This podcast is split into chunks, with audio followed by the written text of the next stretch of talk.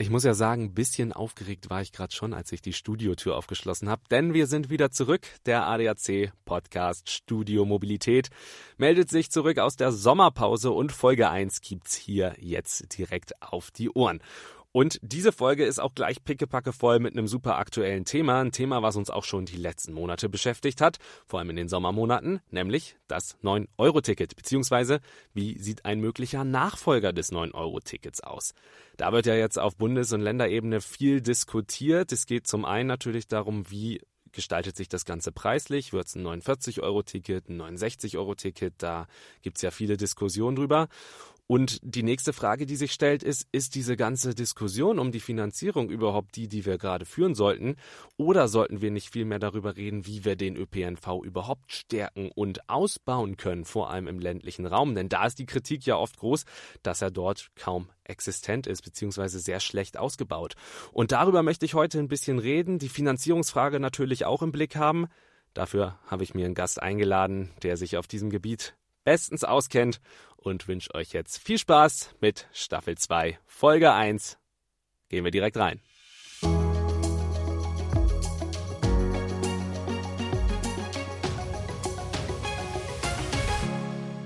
Und damit freue ich mich heute, Reinhard Sager begrüßen zu dürfen. Er ist Präsident des Deutschen Landkreistages. Hallo, Herr Sager, schön, dass Sie heute hier bei uns zu Gast sind und mit uns die neue Staffel von Studio Mobilität einläuten. Ich grüße Sie herzlich, Herr Schnaas. Ja, Herr Sager, ist es Podcast-Premiere für Sie oder waren Sie schon mal ein paar Podcasts zu Gast? Ah, da muss ich Sie enttäuschen, natürlich nicht Premiere. Das haben wir schon gemacht, aber noch nicht für Ihr Medium dann ist es zumindest die ADAC-Podcast-Premiere. Dann nehmen wir das so mit. Ähm, Sie sind Präsident vom Deutschen Landkreistag. Vielleicht für unsere Zuhörerinnen und Zuhörer von Ihnen so ein bisschen mal kurz die, die Erklärung oder Erläuterung. Was macht der Deutsche Landkreistag? Für was sind Sie zuständig? Wir haben in Deutschland 294 Landkreise auf 96 Prozent der Fläche Deutschlands und äh, wir vertreten 56 Millionen Einwohner in Deutschland. Ähm, der Landkreistag ist die Interessenvertretung der Kreise äh, in Berlin mit einer schlagkräftigen Hauptgeschäftsstelle und ich bin der ehrenamtliche Präsident. Das ist immer eine Landrätin oder ein Landrat. Ich bin Landrat in Ostholstein, in Schleswig-Holstein und bin seit 2014 der Präsident. Unsere Ansprechpartner sind vor allen Dingen der Deutsche Bundestag und die Bundesregierung in Berlin. Wir sind äh, der Anwalt der Fläche, äh, das kann man so sagen. Und äh, darauf zielen auch wesentliche Inhalte unserer politischen Forderungen. Und über eins von diesen Themen wollen wir jetzt heute ein bisschen genauer sprechen. Es geht um den ÖPNV, den öffentlichen Personennahverkehr, vor allem auf dem Land. Da haben Sie natürlich auch einen äh, guten Einblick mit dem, was Sie gerade geschildert haben, über das, was in den Kommunen, ähm, in den Kommunen so passiert. Das ist ja oft das große, der große Vorwurf von den Kommunen, dass dort eben der ÖPNV nicht wahnsinnig gut ausgebaut ist, während natürlich man in der Stadt wahnsinnig gutes Angebot hat, was man jetzt auch in den letzten Monaten über den Sommer beim 9-Euro-Ticket gesehen hat. Da haben natürlich die Leute in der Stadt wahnsinnig profitiert, konnten das 9-Euro-Ticket wunderbar nutzen, ähm, hat aber vielen Menschen auf dem Land, in den Kommunen nicht so viel gebracht, weil einfach der ÖPNV nicht da war kann man also sagen, kam denen zugute, die in der Stadt gewohnt haben. Wie, was für Rückmeldungen haben Sie denn von den Landkreisen bekommen? Und das sind ja jede Menge, die Sie vertreten. Ähm, wie war da so das Feedback auf das 9-Euro-Ticket? Ja, Herr Schnaas, die Rückmeldungen sind genau so, wie Sie es jetzt äh, in die Fragestellung gepackt haben je urbaner ein Landkreis äh, situiert ist, also an eine größere Stadt gelegen ist, äh, kann das Thema schon anders gesehen werden als in den Landkreisen, die tatsächlich äh, flächig sind und nicht äh, größere Städte äh, beinhalten oder nicht mit größeren Städten direkt verbunden sind. Es verwundert überhaupt nicht, dass das 9-Euro-Ticket nachgefragt worden ist. Äh, was hat in Deutschland auf dem Markt keine Nachfrage, was fast kostenlos ist? Äh, darüber muss man nicht lange lamentieren.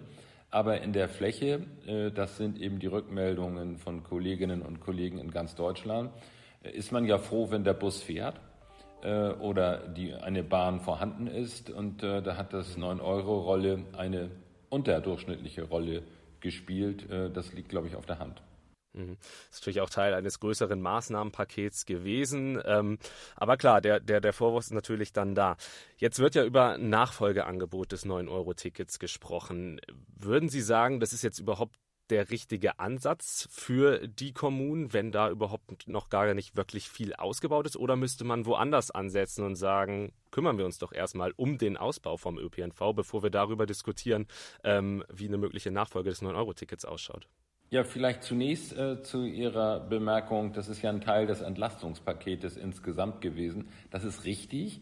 Äh, man wollte die Menschen seitens der Bundesregierung entlasten. Dagegen spricht ja so einzeln betrachtet gar nichts. Die Frage ist ja, ob ein 90 Tage fast kostenlos Ticket dafür die richtige und geeignete Maßnahme ist, wenn nämlich, und jetzt komme ich zu, dem, zu der zweiten Frage, wenn danach unmittelbar die Diskussion einsetzt, das muss doch weitergehen und äh, da, da, muss doch klar sein, dass die Menschen A ganz, ganz wenig Geld äh, für den Nahverkehr nur bezahlen sollen und dass es nur ein einziges Ticket geben darf in Deutschland. Äh, da muss man sich ja nicht wundern. Aus meiner Sicht ähm, ist zunächst äh, eine ganz große Sorge aktuell, nämlich die, dass wir bei den steigenden Energiepreisen, die wir haben, bei den steigenden Personalkosten, bei weiteren ähm, Steigerungen von Sach- und Materialkosten, wir es im Moment damit zu tun haben, dass wir ein Angebot im Nahverkehr sichern müssen, damit es nicht wegbricht, dass nicht Strecken etwa gestrichen werden müssen, weil es kostenmäßig nicht mehr darstellbar ist. Das muss die allererste Priorität haben. Die zweite natürlich dann eine Verbesserung der Situation, gerade im ländlichen Raum. Äh, unser Interesse ist, dass wir Klimaziele erreichen und auch das grundgesetzlich verankerte Ziel von gleichwertigen Lebensverhältnissen in Deutschland befördern helfen. Und dazu ist aus unserer Sicht des Deutschen Landkreistages ein gutes, ausgebautes Nahverkehrsangebot gerade in der Fläche unverzichtbar möchte ich gerne noch mal eben den Punkt, den Sie gerade genannt hatten, zur, zur Sicherstellung noch mal ein bisschen näher beleuchten. Ähm, ist tatsächlich Ihre Befürchtung, dass es statt zu einem Ausbau des ÖPNV-Netzes aufgrund dieser gestiegenen Kosten auch zu einem Rückbau, quasi zu einer Reduzierung des Angebots kommen kann? Die Befürchtung, Herr Schnaas, muss man aktuell haben. Schauen Sie sich den Mittelstand, die Handwerksbetriebe an, schauen Sie sich die Diskussion um die Stadtwerke an. Im Moment laufen die Kosten galoppierend davon. Und äh, es ist ja eine Mehr, den Menschen äh, vormachen zu wollen, dass ÖPNV-Angebote vom Himmel fallen und dass sie mit neun Euro oder mit gar nichts äh, oder mit einem, einem Euro am Tag äh, im Jahr äh, angeboten werden können. Das ist ja nicht die Wahrheit. Äh, die Kosten sind immens. Und wir müssen gucken, wir haben Betreiber für den ÖPNV. Das sind Kommunen, das können Kreise sein, das sind Verkehrsverbünde, das sind auch viele Privatanbieter, die zum Beispiel auch das Problem haben, äh, genügend Busfahrer äh, zu bekommen auf dem Markt. Äh, das sind Riesenprobleme und die Diskussion, die jetzt in diesem Herbst Deutschland ereilt, infolge auch des Ukraine-Krises und der Verteuerung von Gas und Strom, wirft automatisch die Frage auf, wie sichere ich eigentlich die bestehenden Angebote im ÖPNV das ist keine theoretische Diskussion, sondern meines Erachtens eine handfeste, die geführt werden muss und sie gehört an die allererste Stelle dieser Diskussion. Alles andere kann erst danach kommen. Mhm. Das, was danach dann käme, wäre eine mögliche Finanzierung von dem Ganzen. Also wie kann das Ganze. Nein, danach, danach käme die Frage, wenn wir die Krise bewältigt haben sollten, wie können wir nach der Sicherstellung des Angebotes es im ländlichen Raum verbessern? Äh, darauf muss dann die ganze Priorität liegen, zum Beispiel mit dem Einsatz von Regionalisierungsmitteln, äh, zu, zu schauen, wie kann ich den Busverkehr besser machen, effektiver machen, wie kann ich kluge Systeme wie, wie Demand-Bussysteme äh, kreieren, äh, wie kann ich bessere Verknüpfungspunkte noch zu Bahnhaltestellen schaffen, äh, so dass Bus und Bahn ineinander greifen, auch auf dem Weg zur Arbeit.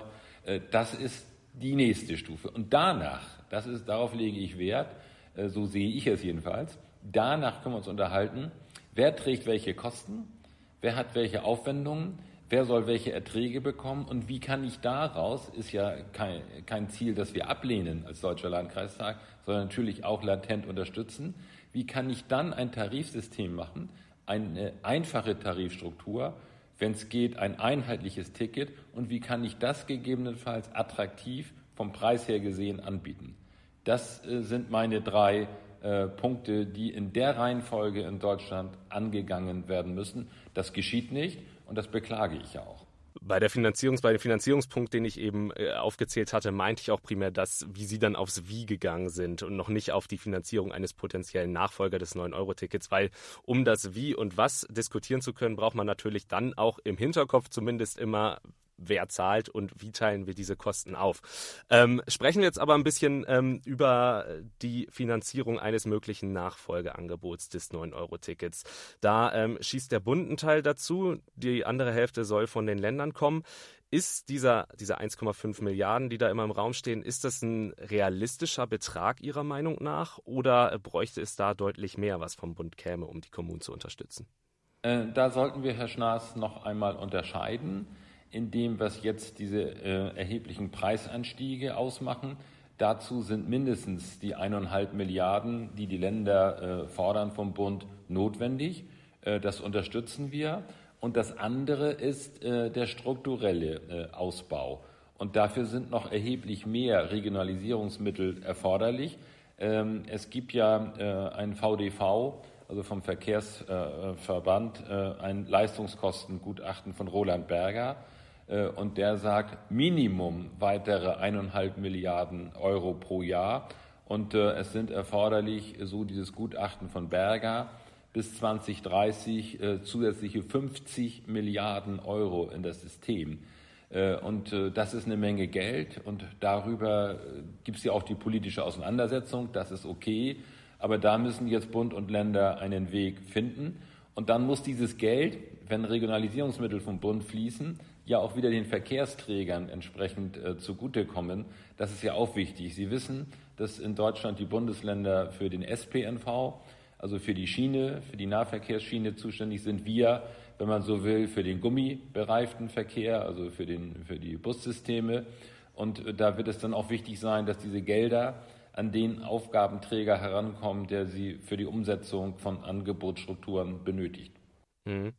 Das ähm, ist nämlich auch der nächste Punkt. Es sind natürlich auch total viele Parteien mit eingebunden in so einem Prozess. Das lässt sich natürlich nicht mal eben von jetzt auf gleich mit zwei Leuten entscheiden. Das erschwert das Ganze natürlich auch. Ich habe letztens auch gelesen, dass auch ähm, private Anbieter wie beispielsweise Flixbus äh, bei einer Nachfolgeregelung gerne mit berücksichtigt werden wollen, ähm, was natürlich noch mehr Parteien dann mit hinzunimmt. Das macht es natürlich nicht leicht. Wie kann man denn alle Parteien letztendlich unter einen Hut Hut kriegen. Das ist doch eine wahnsinnige Managementaufgabe am Ende des Tages. Ja, äh, wenn Sie Flixbus erwähnen, ist das so nicht das Problem. Es gibt ja einen ganzen Strauß von Anbietern äh, von Verkehrsleistungen. Wir reden ja jetzt erst einmal über das öffentlich zu strukturierende Geld. Und das ist zunächst äh, wichtig, äh, dass sich Bund und Länder darüber unterhalten und sich verständigen. Das ist ja bisher nicht passiert. Es gibt gestern äh, Forderungen ähm, der 16 Ministerpräsidenten, die jetzt am 4. Oktober in die Verhandlungen mit der Bundesregierung einfließen sollen. Da muss die erste Verständigung her. Und wenn der Finanzrahmen klar ist, dann äh, geschieht die Verteilung äh, auf der Bundesländerebene. Und da müssen die partizipieren, die Verkehrsleistungen erbringen. Äh, Bestell- und Bezahlprinzip kennen Sie. Das ist äh, in den Verkehrsverbünden überall an der Tagesordnung, egal ob es mhm. private oder öffentliche Anbieter sind. Also so mhm. von oben kehrt sich da die Treppe. Da, das sind, wie gesagt, nochmal ganz viele, ganz viele spannende Punkte, die damit einfließen. Ähm, wenn wir nochmal zurück, ein Stückchen zurückgehen und nochmal auf das 9-Euro-Ticket gehen. Das ist ein Prozess, der ziemlich schnell natürlich auch vonstatten ging, weil schnell was umgesetzt werden wollte, Schrägstrich musste. Ähm, was für Lehren kann man denn aus den Gesprächen zum 9-Euro-Ticket schon ziehen für jetzt potenzielle Nachfolgeangebote? Ja, auf jeden Fall äh, muss eine Lehre sein, so etwas nicht relativ kurzfristig und dann für die, für die haupttouristische Saison äh, vom Zaun zu brechen. Wir haben ja äh, auch skurrile Situationen gehabt. In der Fläche hilft es nicht genug. Zu bestimmten touristischen Zielen haben wir nur überfüllte äh, Züge, äh, drängende Leute in diese Züge hinein. Das ist ja alles nicht das, was man gewollt hat. Sie haben das vorhin ja richtig gesagt. Äh, das gehört zum Entlastungspaket. Man wollte den Menschen äh, eine Entlastung an der Stelle für drei Monate geben. Wie gesagt, für sich genommen okay, der politische Wille, äh, aber es führt eben dann zu Verhältnissen, auch im Nahverkehr, die so ja nicht gewünscht sein können. Wir haben ja nicht das Ziel, dass die Züge überfüllt und verstopft sind und zum Teil auch von Personen dann genutzt werden, die in bestimmten Bereichen der Züge eigentlich nicht gehören, sondern das Ziel muss ja sein, dass wir am Ende des Tages, wenn wir ähm, die Regionalisierungsmittel weiterentwickeln, dass wir eine echte alltagstaugliche Mobilitätsalternative haben in Deutschland, so dass ich entscheiden kann, es ist besser, das Auto stehen zu lassen, weil das Nahverkehrsangebot jetzt für mich günstig ist, und zwar in der Struktur und im Preis. Darauf muss ja die Maßnahme zielen. Und insofern war ja, war das ein, ein leuchtendes, aber nicht positiv leuchtendes Strohfeuer äh, für den Sommer. Äh, die Konsequenz daraus muss sein, die Dinge wieder vom Kopf auf die Füße zu stellen und es aufeinander aufzubauen. Die Schritte, wie ich es vorhin schon bei Frage 1 oder 2 einmal äh, beschrieben habe mit meinen Prioritäten. Dann an dieser Stelle jetzt für die Zuhörerinnen und Zuhörer einmal kurz zurückspulen, wenn man sich das dann nochmal anhören möchte. Äh, kommen wir zum Abschluss nochmal dazu, welche Perspektive sehen Sie denn als Vertreter des, des ländlichen Raums und der Kommunen für den ländlichen Raum? Wo steht der ländliche Raum in 10, 15, 20, 30 Jahren? Also der ländliche Raum ist an und für sich äußerst attraktiv. Das ist auch eine Lehre, die wir aus der Corona-Zeit ziehen es gibt mehr Homeoffice, es gibt mehr Coworking, äh, Arbeitsgelegenheiten. Äh, der ländliche Raum bietet äh, viele äh, Freizeitmöglichkeiten. Äh, wenn wir die Versorgung zum Beispiel mit Ärzten, äh, mit Schulen, mit Kindergärten so ausrichten, dass die Menschen dort auch ein Angebot in diesen Bereichen haben, ist es attraktiv, auf dem Land zu wohnen. Die Politik des Deutschen Landkreistages zielt im Übrigen ohnehin dahin, dass die Menschen frei entscheiden können sollten. Wir wollen niemanden bevormunden. Wenn die Menschen das finden, was sie im ländlichen Raum benötigen an Infrastruktur, Herr Schnaas, dann können sie ja selbst entscheiden. Ich möchte lieber in urbaneren Gebieten in der Großstadt leben oder ich möchte auf dem Land leben. Da sind wir noch nicht. Das müssen wir verbessern und da wäre ein leistungsfähiger Nahverkehr nach unserer festen Überzeugung ein wesentlicher Baustein dafür, neben auch Glasfaser, Breitband, Mobilfunk, äh, diese Themen natürlich auch noch. Aber ein Nahverkehr, der funktioniert und der eine alltagstaugliche Alternative darstellt zum Auto, das ist das, was wir wollen. Und da muss man viel flexible Modelle noch in die Nahverkehrsangebotspolitik äh, hineinbringen. Da gibt es schon äh, verschiedene Beispiele, auch in den Landkreisen. Das muss weiterentwickelt werden. Und das alles kostet Geld, muss vernünftig bezahlt werden. Und deswegen brauchen wir jetzt ein Bund-Länder-Kommunalsystem in der ÖPNV-Finanzierung, das am Ende zukunftsträchtig ist. Hm, und wenn das dann alles wunderbar funktioniert, kann man vielleicht sogar auf dem Land wohnen und in der Stadt arbeiten und mit dem ÖPNV hinpendeln. Herr Sager, damit nähern wir uns langsam dem Ende. Vielen, vielen Dank für Ihre Zeit, für die spannenden Einblicke. Wirklich ein sehr großes und dann doch auch komplexes Thema, wie wir denke ich, festgestellt haben. Vielen Dank aber dafür, dass Sie es so erklärlich und verständlich dargestellt haben. Machen Sie es gut. Dankeschön. Ich danke Ihnen auch, Herr Schnaas. Äh, Wohnen auf dem Lande und äh, Arbeiten in der Stadt geschieht ja natürlich auch schon, und zwar wechselseitig, aber wir müssen die Bedingungen dafür alltagstauglich noch verbessern. Herr Sager, vielen Dank. Gerne. Tschüss. Das war doch ein super Start in die zweite Staffel von Studio Mobilität. Wir haben auch gerade gemerkt, wie ich es auch eben schon gesagt habe, das ist wirklich ein super spannendes Thema, über das wir gerade gesprochen haben. Und in den kommenden Wochen und Monaten werden wir, denke ich, noch eine Menge über eine mögliche Nachfolgeregelung des 9-Euro-Tickets hören und können dann sicherlich gespannt sein, wie sich diese dann letztendlich ausgestaltet und natürlich auch die Kommunen und Gemeinden mit einbezieht. Ja, ich bedanke mich natürlich ganz herzlich, dass ihr wieder dabei wart, dass ihr eingeschaltet und zugehört habt und freue mich natürlich genauso, wenn wir uns dann an genau dieser Stelle in zwei Wochen dann wieder hören. Studio Mobilität ab jetzt wieder regelmäßig, alle zwei Wochen überall, wo es Podcasts gibt. Ich bin Alexander Schnaas, macht's gut, bis dahin, ciao.